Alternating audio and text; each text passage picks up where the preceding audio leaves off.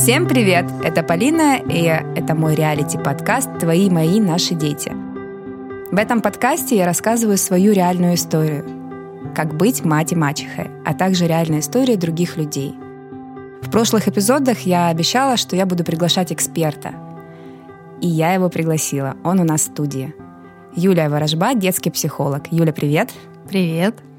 Юля, сегодня мы будем обсуждать тему с тобой «Адаптация». Я объясню. В прошлых эпизодах я рассуждала о том, что э, все родители задумываются об одной такой мысли, как э, адаптировать детей в детский сад, как адаптировать детей к школе. Но задумываются ли также родители о том, что нужно адаптировать к новому месту, к новому партнеру? Расскажи, пожалуйста, об этом. Что такое адаптация и насколько она важна? Ну, здорово, что ты поднимаешь эту тему. Она действительно очень важна потому что от того, насколько пройдет успешная адаптация, зависит многое в дальнейшем. Вообще сам термин адаптация применялся изначально только в биологии. Представители этой науки рассматривали адаптацию как естественное приспособление живых организмов к внешним факторам. Поэтому, естественно, это не только школа, садик, это различные вообще ситуации, с которыми встречается человек в течение своей жизни не только негативные, как это принято считать, потому что адаптироваться нужно к любым изменяющимся условиям. При этом эти изменения вызывают у людей внутреннее и внешнее напряжение, ограничивают активность и таят в себе угрозу или вызов жизни и деятельности, а то и вызывают потери, чаще всего невосполнимые. Такие моменты огромную важность приобретает такое свойство личности, как адаптивность, которая формируется как раз в процессе адаптации. А, то есть вообще изначально этот термин сугубо физиологический. Далеко от этого мы тоже уходить не станем, так как психические процессы тесно связаны с физиологией, особенно у детей. Но все же в адаптации человека важную роль играет и психологический фактор. Таким образом, социально-психологическая адаптированность — это состояние взаимоотношений личности и группы, когда личность без длительных внешних и внутренних конфликтов продуктивно выполняет свою ведущую деятельность. Ну, у детей это игра или учеба, в зависимости от возраста. Удовлетворяет свои основные потребности, в полной мере идет навстречу тем ролевым ожиданиям, которые предъявляет к ней группа, переживает состояние самоутверждения и свободного выражения своих творческих способностей. Адаптация же это тот социально-психологический процесс, который при благоприятном течении приводит личность к состоянию адаптированности. А под адаптивностью э, как свойством личности подразумевают способность человека изменяться как психологически, так и физически к различным требованиям окружающей среды без чувства внутреннего дискомфорта и без конфликта со средой. А условия успешной адаптации состоят из двух направлений активности человека адаптивности, то есть когда человек приспосабливается к среде сам, и адаптирующий, приспосабливающий внешнюю среду под человека. Юля, расскажи, пожалуйста, мне на каком-нибудь примере об этом. Хорошо. Давай на садике. Это Давай. самый такой живой пример, и он очень понятный. Давай представим, что родители отводят маленького трехлетку, решили отвести в садик. Это будет государственное учреждение, где 40 человек в группе, и одна замученная воспитательница на них на всех. Естественно, она не будет никак адаптировать ребенка и там как-то подстраиваться по его, под его личные качества. Э, в лучшем случае она оставит ребенка в покое, и он э, как-то проживет свою трагедию и как-то к этому приспособится сам, к внешним условиям, к тому, как в садике в этом надо выживать. Это пример, когда а, происходит адаптация, подстраивание под внешнюю среду. А, а теперь другая ситуация, когда ребенка отводят в детский сад, где есть отдельная группа адаптации, где мало детей, и воспитатель может уделить внимание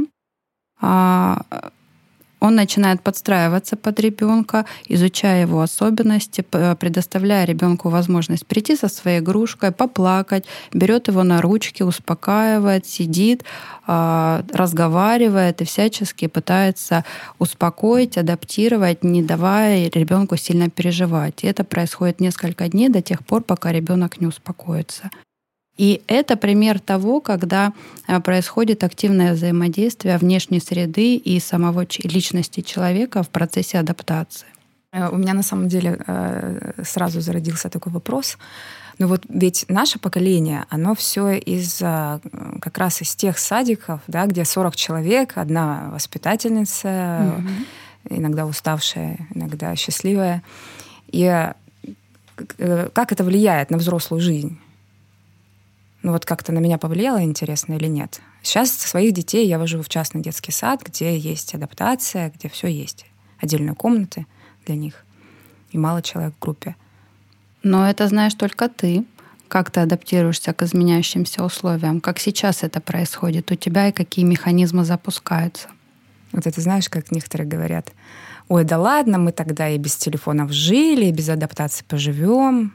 И нормальные выросли. И нормальные выросли. Да, и, и тут вопрос, а кто сказал вам, что вы нормальные, да?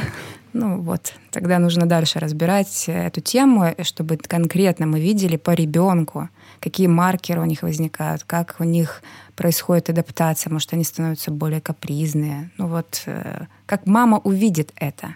Вот об этом мы сейчас и будем разговаривать. А, предлагаю начать с того, что мы рассмотрим сам механизм адаптации. А, итак, а, человек встречается с какими-то внешними условиями, к которым он не привык. А в ответ на это у него возникает эмоциональная реакция, как правило. Начинается она обычно с тревоги. Наша психика не заточена по то, чтобы в длительное время находиться в тревоге. Она начинает сходить с ума.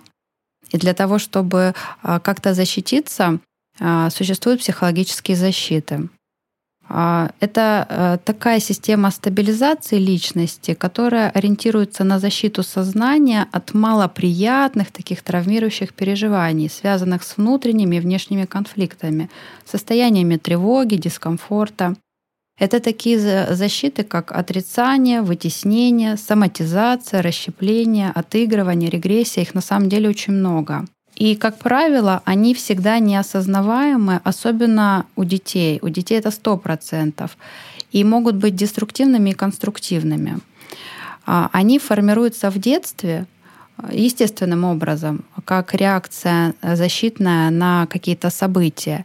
И в зависимости от того, как реагируют взрослые, поддерживают эту защиту или нет, помогают ребенку с этим справиться или нет, они либо остаются как модель поведения, либо они уходят при помощи взрослого. Как я уже сказала, они бывают деструктивными. Если они остаются как модель поведения, когда ребенок вырастает и становится взрослым, они тоже никуда не уходят. И тогда они уже начинают, если в детстве они защищали, то во взрослой жизни они начинают мешать, потому что взрослый человек неадекватно реагирует на какие-то ситуации, и он это не может осознавать, потому что работают эти защиты. Ну, может быть, рассмотрим на конкретном примере. Ну вот, например, я увидела, что Тимур нервничает. И он там три, три года, он приехал в новый дом, и у него тревога. И я, например, не сделала никаких манипуляций или не помогла ему с этой тревогой справиться. Что будет с ним как со взрослым? А, вот здесь у него может включаться механизм либо вытеснения, он просто... Что а, это значит? Он эту тревогу вытеснит. Он, а, мама не обратила внимания, мама не поддержала, я с ней справиться не могу, психика не справляется. Для того, чтобы не сойти с ума, у психики есть три варианта развития событий. Она сбросит это напряжение, эту тревогу, либо в соматические какие-то моменты ребенок может заболеть, либо в неврологические какие-то моменты у ребенка могут возникнуть тики, заикания, ну вот такие вот симптомы либо в деструктивное поведение, то есть куда-то это напряжение все равно денется. И если это закрепится, то есть мама э, ну, будет лечить, допустим, ребенок заболел, и мама лечит, и много внимания, его тревоги внимания не было, но его болезни внимания много. Это закрепляется. И во взрослой жизни человек реагирует на стрессовые события заболеваниями. Он даже не понимает, как это работает. Ему кажется, что ну а что такого, я ж болею пока это не приведет вот э, к такой степени дезадаптации, что он уже пойдет к врачу и будет разбираться, что со мной такое происходит, и врач грамотный, слава богу, сейчас таких много, не скажет, да вам к психологу. Ну да. То есть на каждой стадии лучше мамам обращать внимание, да. Но вот мы же, правда, мамы не всегда задумываемся. Э, ну, ребенок плачет. Угу. И все. И это тревога. А может быть, он манипулирует этим плачем. Это тревога или это просто манипуляция? Как можно определить конкретно? Вот э, я привезла Тимура в новый дом, он его не знает, он начинает плакать. То есть я, конечно, рассказываю в эпизоде, как я это делала. Но вот если просто гипотетически об этом подумать, я просто вижу, что ребенок плачет. Но тут важно понимать, что... Как маленькому, трехлетке, э, у него, он же не скажет, мам, я тревожусь, потому что это... Правильно, у него нет эмоционального интеллекта. Но этот интеллект эмоциональный есть у мамы. И если мама грамотная, если она разбирается, а сейчас, ну, читайте книги, в общем доступе эта информация, слушайте подкасты, получайте информацию, развивайтесь, а мама будет знать, что, допустим, до трех лет у детей в принципе нет механизма манипуляции. Они не манипулируют до трех лет. Они заявляют плачем о своих потребностях, о том, что им плохо. У них нет другого способа. Но в три года, да, они уже могут сказать, но у них еще не развит эмоциональный интеллект. Они не могут понять, что с ними происходит. И они на дискомфорт начинают плакать. Но э, если мама, взрослый, значимый взрослый, который рядом, понимает, что происходит, если она дружит вообще со своими эмоциями, она понимает, что ну, плач это э, сигнал, она начинает разбираться, что происходит, почему ребенок плачет. Ну, ты же знаешь, что вы переехали, да, и что это новые условия, что, в принципе, вполне возможно, что ребенок тревожится, плачет, беспокоится, наверное, что-то говорит я боюсь, или там побудь со мной, но как-то он все равно не только плачет, он что-то просит. И мама откликается, но при этом возвращает ребенку, что с ним происходит. Она это проговаривает. Ты сейчас тревожишься, но я рядом с тобой. А там, ты хочешь в туалет пойти? Давай я возьму тебя за руку, пойдем вместе, я там постою, я включу тебе свет, я проведу тебя. То есть мама остается рядом, она поддерживает ребенка в его переживаниях, в его чувствах, она их разделяет, и ребенок успокаивается. Он понимает, что да, то, что я сейчас проживаю, мне плохо, но в принципе это нормально, и мама рядом, и она поможет мне с этим справиться. И он идет дальше в своих переживаниях, он в них не застревает. Ему не надо их вытеснять, потому что маме не нравится, что он плачет, и она там как-то демонстрирует раздражение, и тогда ребенок говорит сам себе, ага, маме не нравится, что я плачу, все, я не буду плакать. Я отказываюсь от этого механизма проявления эмоций. Но это напряжение же есть, оно куда-то должно деть. Если ребенок не плачет, тогда начнет плакать, плакать его тело, как правило.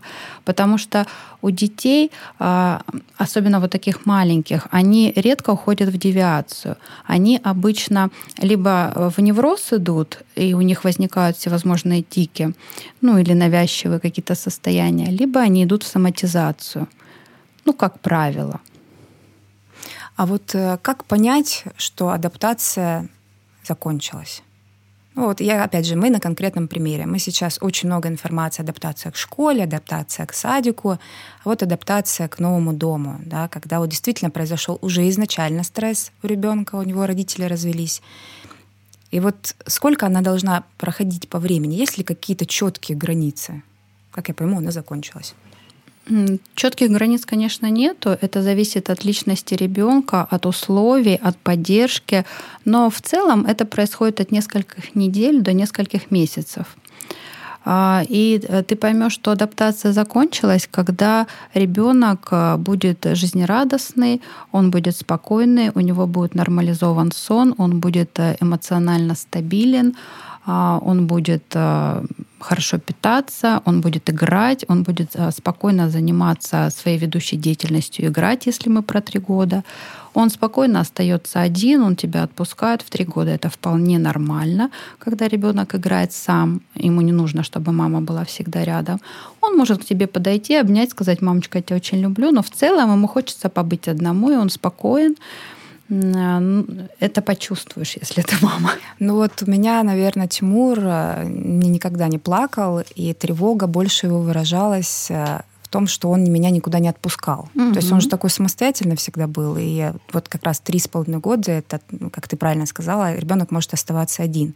И когда мы переехали, он просто стал быть хвостиком. И не, не было никаких-то истерик, капризов, падания на пол — но здесь я прям поняла, что нужно с ним больше времени уделять, разговаривать, играть, адаптировать, ходить с ним по дому, ну, какие-то такие вещи. Но на самом деле он как-то очень быстро и адаптировался. Ну, ты правильно уловила вот этот вот а, симптом, на который уже следовало обратить внимание, потому что а вот эти симптомы дезадаптации, они бывают очень разные. Это не всегда вот эти общепринятые, что ребенок истерит, он плачет, э, не обязательно. Может быть, э, вот как ты говоришь, при такой внешней а, казалось бы, при внешнем спокойствии ребенок может заболеть. И в каждом возрасте есть определенные болезни, которые говорят о том, что это чисто психосоматический такой компонент. Ребенок может э, стать застенчивым, или наоборот, стать э, очень требовательным, а, стать очень педантичным, агрессивным, он может быть навязчивым даже. Вот знаешь, а, мама побудь со мной, мама побудь ну, да. со мной. Ну, если мы говорим о маленьком ребенке, то это к маме. А если это будет, допустим, шестилетка, то он будет навязчивым а, к своим сверстникам. Поиграйте со мной, а почему вы без меня? Ну, то есть, а, а давайте вот я с вами. То есть, э, ну, есть такие дети, которые они навязываются. Или же наоборот, он будет отстраняться, уходить в одиночество. А здесь также важный момент нарушения аппетита, избирательность в еде, страх пробовать что-то новое. Это тоже нарушение адаптации а, нарушение сна, нарушение бодрствования, когда ребенок засыпает там очень поздно ночью, или наоборот очень рано, или днем не может заснуть, или наоборот спит очень много. То есть вот все вот эти моменты, на них стоит обращать внимание. А также, когда ребенок становится очень апатичным, вялым, когда ничего не хочет. Но это такие очень распространенные и понятные механизмы. Или же, наоборот, у него расторможенность, эмоциональная лобильность, взрывное, взрывное что-то такое с ним происходит. Я тебя сейчас слушаю, и у меня у меня такая мысль возникла, когда ты сказала очень избирательно в еде. Я думаю, у меня адаптация вообще закончилась к новому месту и к новому браку или нет. Ну это же вот, а. например, да, я знаю за собой такую черту, что всю жизнь у меня есть момент, я очень избирательна в еде, меня так э, особо не накормишь, я капризная в еде. Это, может, быть еще симптомом аутичности. Спасибо, дорогой. Ну, просто даже интересно. Может, у меня тоже нет адаптации к новому месту. Кстати, вот годами. еще интересный момент, когда ребенок начинает травмироваться. Ну, казалось бы, ну, шел, упал, да, что тут, как это может связать, можно связать с дезадаптацией? А это тоже является дезадаптацией. Господи, я постоянно думаю о себе, когда ты говоришь, я, мне кажется, вообще неуклюжий человек, грация картошки. Приходи ко мне, я тебя буду адаптировать. Ну, ты, да, озвучила, конечно, эти все маркеры, но на самом деле их же можно перепутать с другими эмоциональными проявлениями. Конечно. Они же все похожи. Угу. Капризный, не аппетит, не то, не все. Но тут же надо разбираться, если ты понимаешь, что у вас сейчас была какая-то стрессовая ситуация, но ты же знаешь, что она есть и ты наблюдаешь за ребенком, если ты видишь, что это происходит сейчас, то это можно связать. Если не получается связать, тут э, на самом деле, ну вот э, на приеме у психолога в песочнице, допустим, э, сразу все видно что происходит с ребенком. Вполне возможно, что это просто этап развития.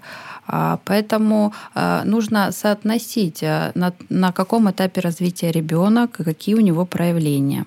А, мы уже обсудили какие-то проявления адаптации, механизмы, маркеры, как мама заметит, что действительно маме нужно быть наблюдательным, понимать, какой ребенок был до переезда и сравнить, какой сейчас.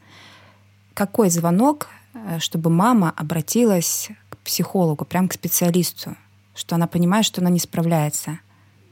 Слушай, ну вот э, тут э, моя личная позиция. Обычно я консультирую мам. А, и Достаточно того, чтобы мама рассказала, что происходит и какие возрастные особенности. Возможно, даже не надо вести ребенка. Если мама готова работать, а, по сути, это же задача родителей адаптировать и вообще как бы растить своего ребенка. Если мама приходит, если она засомневалась, это уже повод для того, чтобы сходить на консультацию и разобраться, что сейчас с ребенком происходит, это возрастная особенность или это какой-то проблема, какая-то проблема адаптации. И что с этим делать? Не надо э, чуть что тащить ребенка к психологу. Э, очень часто достаточно самой сходить, проконсультироваться и уже самой что-то делать, просто получив рекомендации. И это самое лучшее, что может сделать мама для своего ребенка. Спасибо. Давай, наверное, поднимем тему, которая про безопасность. То есть ребенку очень тревожно потерять маму. Вот у меня у Тимура так было. То есть я заметила то, что э, именно с переездом он стал больше просить меня побыть с ним в комнате, побыть с ним рядом. Вот он чувствовал, что я могу куда-то исчезнуть. А, смотри, в адаптации а, всегда есть компонент э, потери безопасности. А, по сути, это и ключевое, что проживает любой человек для того, чтобы адаптироваться. Человек попадает в ситуацию, когда он теряет безопасность. Для любого человека таким очень важным и основополагающим, жизнеутверждающим моментом, когда человек проживает безопасность, базовую такую, знаешь, ядерную безопасность, это возраст от нуля до года. А, когда ребенок очень зависим от мамы, мама его кормит, она его одевает, она меняет, она его носит. То есть ребенок без мамы, по сути, умрет. Ну, физиологически, если мамы вдруг не станет. А, и тогда любое отсутствие мамы воспринимается как ужас. Если мама а, находится рядом, она эмоционально включена, и она а, удовлетворяет все потребности, то ребенок проживает этот момент безопасности, и он спокоен. У него формируется доверие к миру. И все дальнейшие стрессовые ситуации он, в принципе, легко переносит. Ну как легко? Конечно, появляется какая-то а, адаптация, какой-то процесс происходит, но он а, не сильно а, выбивает человека из жизни. То есть он, в принципе, справляется. В этом мире безопасно, я это знаю, я этот опыт уже получил. Просто сейчас мне надо перестроиться, это временно мне надо пережить.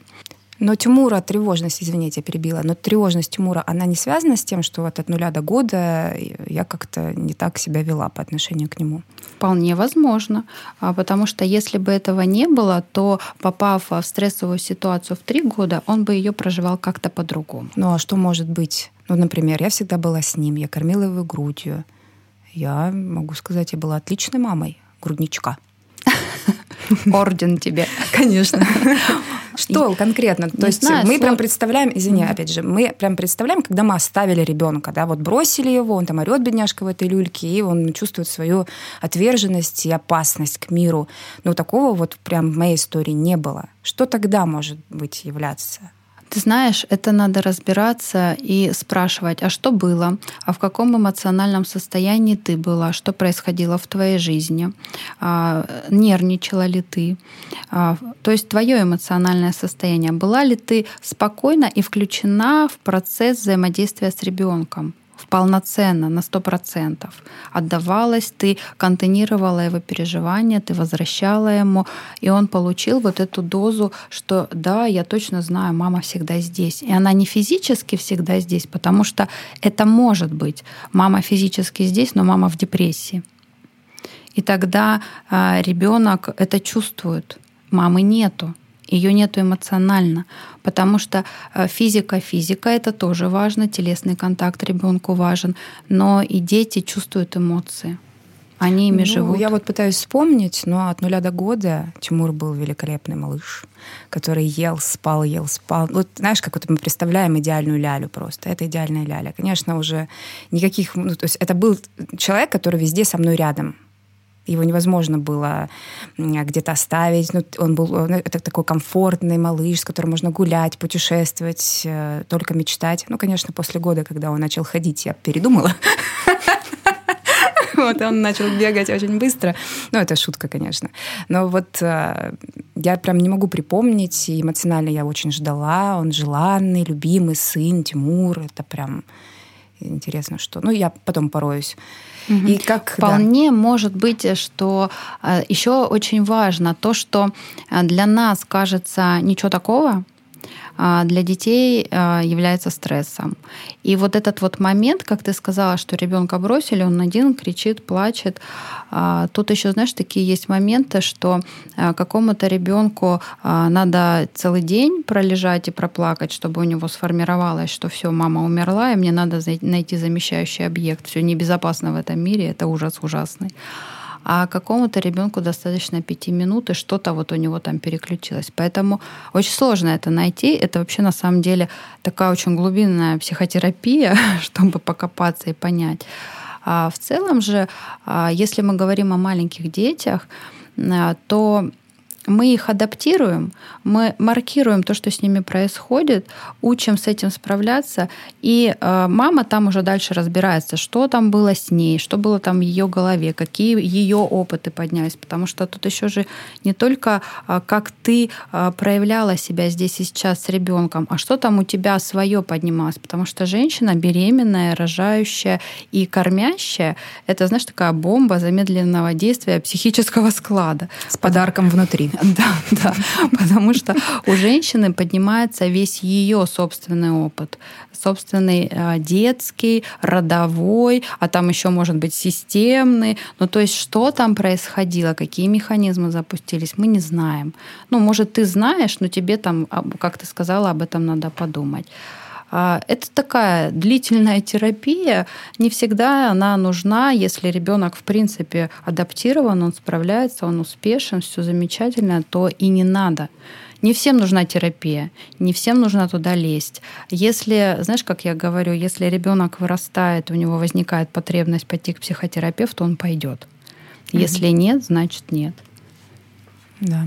Все замечательно. Он функционирует, он активный, он жизнерадостный, у него куча друзей, у него а, много интересов. Ну и зачем? На самом деле а, дезадаптация именно на этой стадии развития, когда она проявляется, это знаешь, как ребенок не то, что не отпускает маму, он может переживать. Любой трехлетка, даже адаптируясь к детскому саду, не отпускает поначалу маму. Но если мама уходит, он может погоревать поплакать, но это быстро проходит. И знаешь, как говорят, ой, да вы ушли, через пять минут успокоился, пошел заниматься mm-hmm. своими делами. Это нормально. А если мама уходит, и ребенок плачет, он истерит, он целый день плачет, вспоминает маму, а, всхлипывает, а, там, страдает, и он никак не отвлекается, вот это является дезадаптацией. Ну, я думаю, не было бы такой у Тимура, если честно. Угу. Помимо этого, у этих деток могут быть нарушения сна, бодрствования, то, о чем я уже говорила. Также у них, как правило, а, проблемы с ЖКТ. А, как я уже говорила, именно на этом этапе возникают всевозможные нарушения пищевые, избирательность или наоборот а, чрезмерное потребление, то есть нарушение пищевого поведения. Это тоже дезадаптация этого этапа. А, помимо этого... Чрезмерного прям? То есть они поглощают пищу или вообще отказываются от еды? Да, или это все равно? Это все и нарушение то, пищевого поведения, просто а, разные формы. Неважно, в, какое, в какую сторону. Это нарушение пищевого поведения. А, у них пугливость повышенная, то есть у них очень много страхов. То есть есть норма страхи определенное количество, там, дети боятся, это нормально. А есть дети, которые вот прям боятся, боятся, боятся всего. И маму не отпускают, потому что страхи, страхи не заполняют. А норма страхи это какие именно? Страх темноты у детей появляется там, с трех лет, это нормально. Mm-hmm. А, они это проживают. А, там какие-то периодически то одни, то другие. То есть а, определенное количество, наличие определенного количества страхов это нормально. Но если они а, уже мешают жить, если у ребенка паника, и он не может с этим никак справляться, а, ни лампы, ничего его не спасают, ему все не помогает, это уже какой-то момент, о котором надо задуматься, это уже момент дезадаптации. А, неуверенность, отказ от новых форм деятельности – это тоже туда же. То есть, э, если ребенок получает э, а, дырку в безопасности, а, дырку в доверии к миру, он это будет проявлять в всю оставшуюся жизнь в тех или иных ситуациях. Как только он попадает в стрессовую ситуацию, он сразу ныряет туда. Ну, например, какой-то жизненный пример взрослого человека уже. Да просто банально бояться делать какие-то шаги, идти в какие-то новые направления, просто выходить на работу. Тревожные очень люди. Это оттуда же. Недоверие к миру, оно может проявляться по-разному. Mm-hmm. Страхи у людей, фобии — это туда же. Как с этим жить? Живут. Как ты говорила в самом начале, да, нас так растили, мы как-то живем. Как-то же, как-то живут. Кто-то идет в терапию и живет хорошо и качественно после этого. Вот. А после а, вот этой стадии от нуля до трех лет идет следующая стадия от двух до четырех лет, когда у ребенка а, формируется воля. И она, как правило, если там была фигура матери, удовлетворение матерью, безопасности, то здесь появляются другие члены семьи. Здесь появляются папа, бабушки, дедушки, братья, сестры, то есть они становятся значимыми. Для маленького ребенка все мамы. Все, что за ним ухаживает, это все мамы. То здесь появляются как личности, как фигуры другие люди. И э, происходит отделение, происходит э, ребенок идет в самостоятельности, вырабатывая тем самым волю. И вот здесь вот, если происходит что-то, не поддерживается это, а, происходят следующие а, дезадаптационные проявления, скажем так.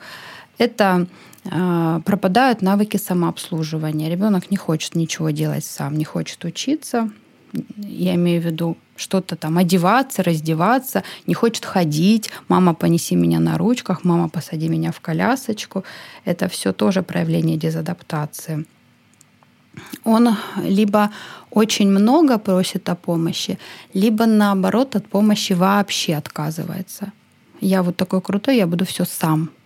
Это как две крайности.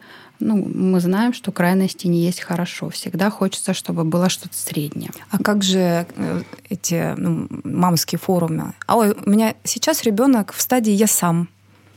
Все угу. сам. Я сам, я сам, я сам. Ну, это же правда так. Но это нормально. Это и есть этот период, когда это должно быть, и мама должна это поддержать.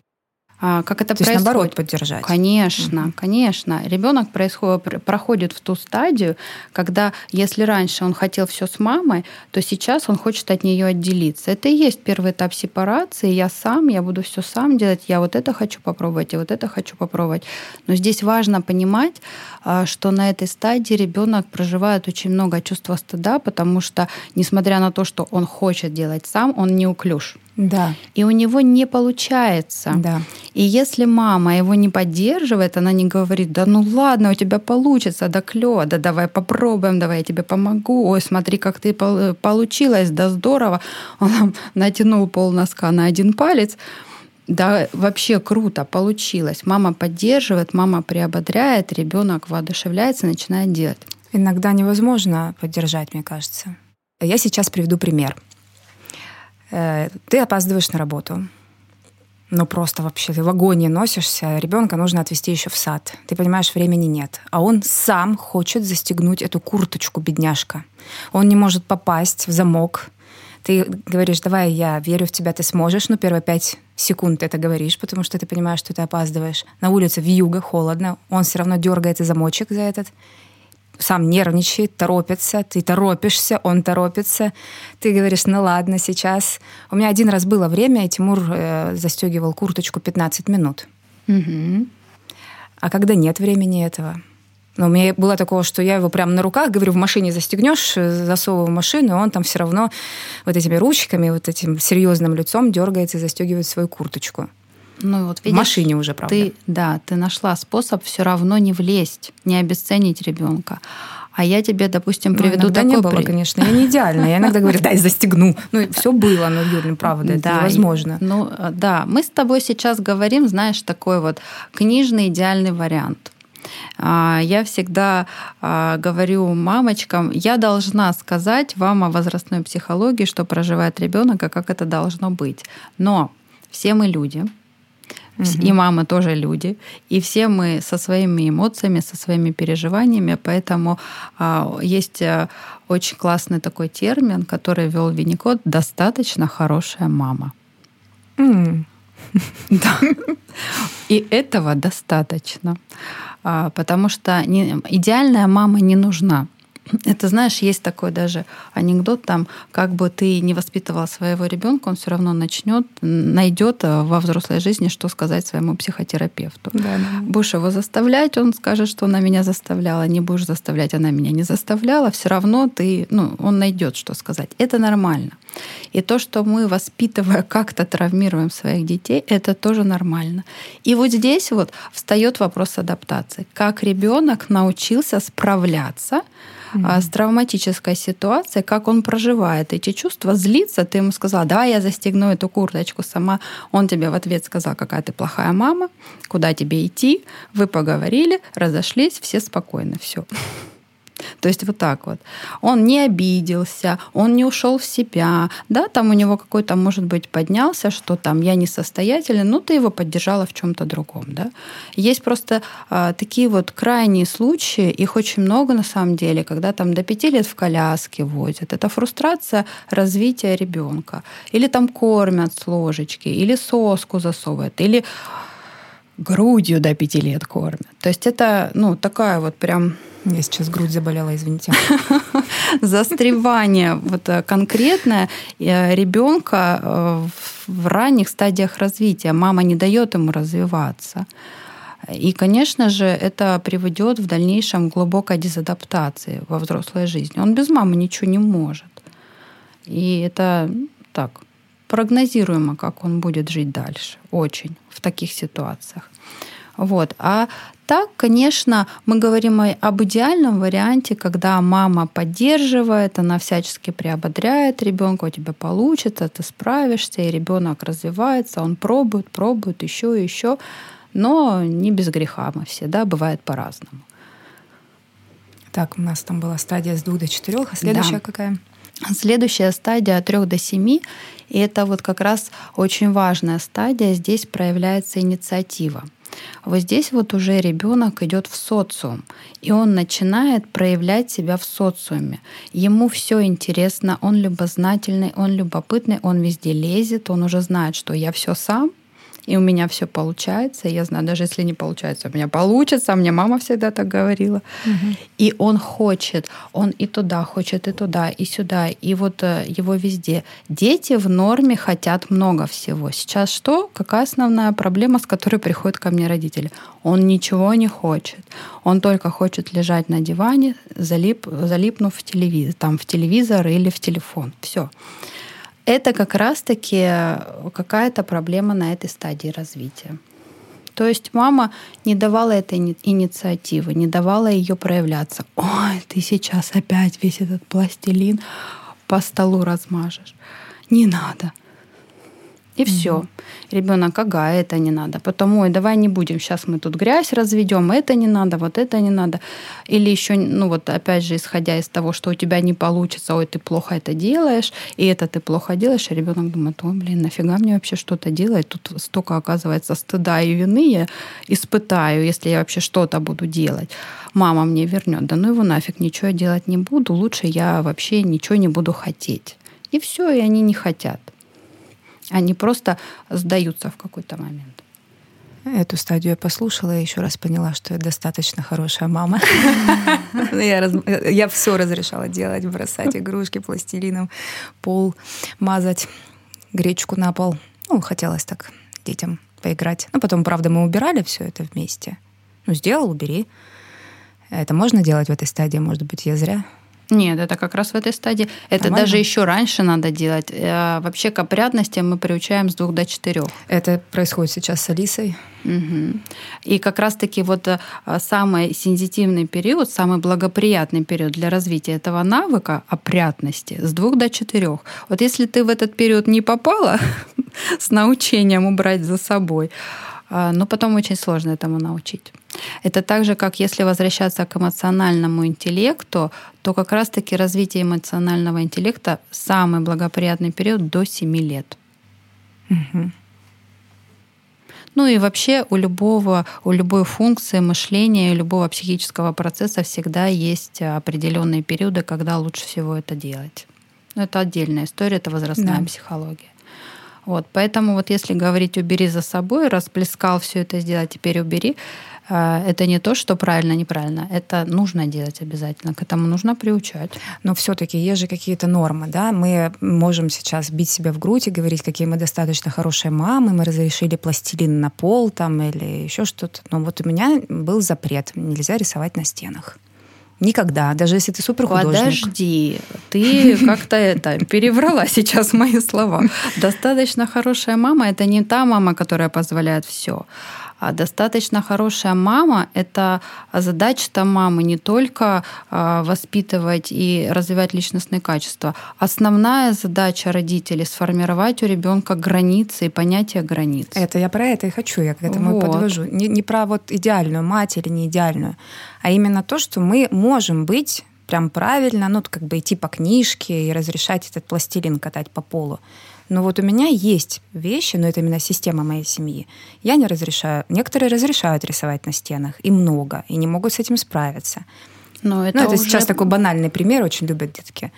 И, а вдруг он художник будущий или что, еще что-то. Я... Тимур у меня никогда не рисовал на стенках, но он вообще не любит рисовать, а Алиса попыталась. Слушай, а вот а, то, что ты сейчас говоришь, это а вдруг он художник будущий, а пусть есть а, такое, и когда я работала в садике, мы очень часто с этим сталкивались, когда родители а, позволяли все детям. И был какой-то момент, знаешь, когда в психологии, когда я пришла, только это, знаешь, когда только начинаешь учиться как студент, начинаешь все, ага, вот это надо, и детей травмировать нельзя. Вот надо все позволять, и все это, это вообще такая утопия. И на самом деле потом эти родители а, очень сильно страдают. И я, кстати, это прошла со своим старшим сыном. А, нет, э, детям нужно ставить границы. И то, что ты говоришь, это не то, что это твой выбор, это правильно, это надо всем делать. Это такой этап развития, а, ребенка. Самое правильное, что мы можем сделать, вот здесь ты можешь делать это, я тебе разрешаю. Хочешь лепить, лепи. Но только на столе вот здесь, больше нигде я не разрешаю. Это формирует границы. Именно так они и формируются. А, хочешь это делать? Окей, на стенах хочешь рисовать? Так, мы вешаем на стену ватман. Ты видишь границы ватмана? Вот здесь ты можешь рисовать. Но на обоих рисовать нельзя. То есть э, слово «нельзя» у ребенка должно присутствовать. Но при этом ты же понимаешь, что ребенок развивается, он должен развиваться. И при этом ты должна научить его границам. И тогда на твое одно нельзя ты должна сказать, как это можно сделать тремя другими способами. Допустим, ну, что-то там нельзя, да, а, пластилин на полу лепить нельзя, но ты можешь на столе полепить, ты можешь там на дощечке Альтернативу полепить. дать, направить. Да, да, mm-hmm. да. Но а, ввести вот это понятие границ, это очень важно. Это даже, знаешь, ты, может быть, тебе и пофиг, у тебя старые там обои, пусть он рисует по всем стенам. Но ты Это вводишь... старые сейчас. Ну, допустим, да, а, представим такую ситуацию. Но ты понимаешь, что это как, а что, э, чему это научит моего ребенка в дальнейшем? Ничему хорошему. Поэтому, да, старые обои, мне пофиг, но все равно я это сделаю, потому что это такой воспитательный момент, который я сюда внесу. И это здорово, когда мама это понимает и это правда надо понимать, потому что вот эти дети безграничные, с ними очень сложно. Ладно, когда он маленький, он послушный, ну как послушный, то есть он может прислушаться, потому что это старший взрослый, ну как-то у него там есть еще вот эти вот, он очень большой, он может со мной что-то сделать. А когда он растет, а когда это подросток, у которого не сформированы границы, это вообще туша свет. Да, но это это другие другая, уже темы, да. да. Что там у нас после семи лет, какая ужасная стадия наступает адаптация? Но на самом деле, ну там дальше идут, но самые основные вот эти моменты это я вот озвучила, да. Ну, давай, может, подытожим. Это от нуля до трех это стадия безопасности. Безопасности. Потом... От двух до четырех стадия самостоятельности, как mm-hmm. сепарация такая. И э, воля mm-hmm. формируется. А, и от трех до семи это стадия инициативы. А на самом деле а, стрессовая ситуация это не страшно. И чем а, больше стрессовых ситуаций в жизни ребенка существует, и если он проходит их адаптивно с поддержкой взрослого, как я уже говорила, там есть три компонента. Это а, сама ситуация, насколько она ну, там, опасна для жизни и вообще серьезно, личность ребенка и поддержка окружающей среды. Вот если все эти три компонента, они а, приводят к тому, что э, ребенок успешно адаптируется, и чем больше больше а, будет ситуации, а, способствующей адаптированности, тем лучше формируется адаптационный потенциал ребенка, он становится выше. И, соответственно, человек уже взрослый, ну, ему не страшно, он быстро адаптируется, у него уже эти механизмы наработаны. Гораздо хуже, когда, знаешь, ребенок вырос в тепличных условиях, он не встречался ни с какими там стрессовыми ситуациями, он не адаптировался, он не пробовал себя по-разному. А как, если я вот так сделаю, вот так вот? А как мне вот здесь прожить? А к кому мне за помощью обратиться? А вот мама мне вот так сказала, и вот так она меня поддержала, и у меня это есть в опыте то во взрослой жизни, когда он сталкивается со стрессовыми ситуациями, он теряется, у него нет этого опыта. Поэтому стрессовых ситуаций бояться не надо, и детей как мы говорим, лишь бы не травмировать, не надо, соломку стелить им не надо, их надо просто, когда они упали, поддерживать. Спасибо тебе большое, Юля. Еще раз напомню, с нами в студии была Юлия Ворожба, детский психолог. Прослушав и побеседовав с Юлей, я поняла, как важно, опять же, быть наблюдательными и внимательными родителями и поддерживать своих детей – вы, в свою очередь, ставьте лайки, звездочки, подписывайтесь на наш канал. Кстати говоря, вы можете задать э, в Телеграме, ссылки все будут в описании, Юле вопрос. И лично Юля вам ответит. Пока! Пока!